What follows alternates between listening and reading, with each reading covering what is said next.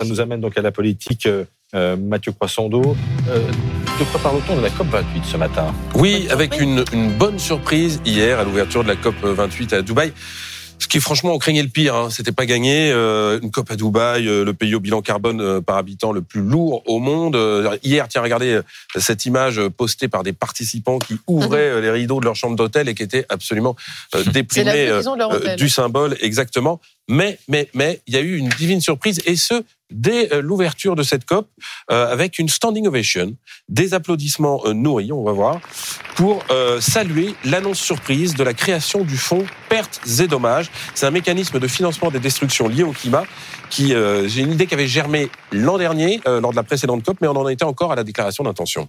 De quoi s'agit-il exactement? Alors, ça fait des années que les pays les plus vulnérables aux conséquences du changement climatique, qui sont souvent les plus pauvres, demandaient que la communauté internationale les aide à faire face à ces événements euh, dont ils ne sont pas responsables et contre lesquels ils n'ont pas euh, les moyens de lutter.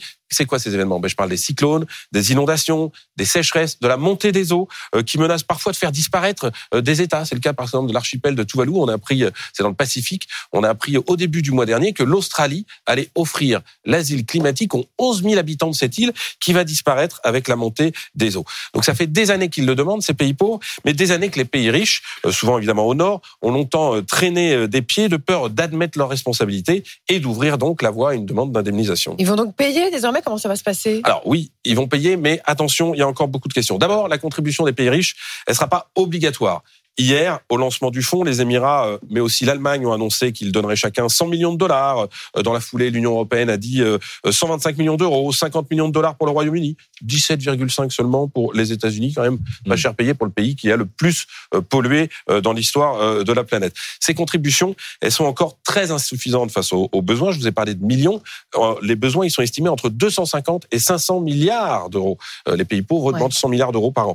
Et le fonds, il sera provisoirement géré par la Banque mondiale. Je dis provisoirement parce que ça aussi, ça pose question aux pays pauvres qui n'ont pas voix au chapitre à la Banque mondiale. C'est surtout les pays riches qui dirigent. Merci Mathieu.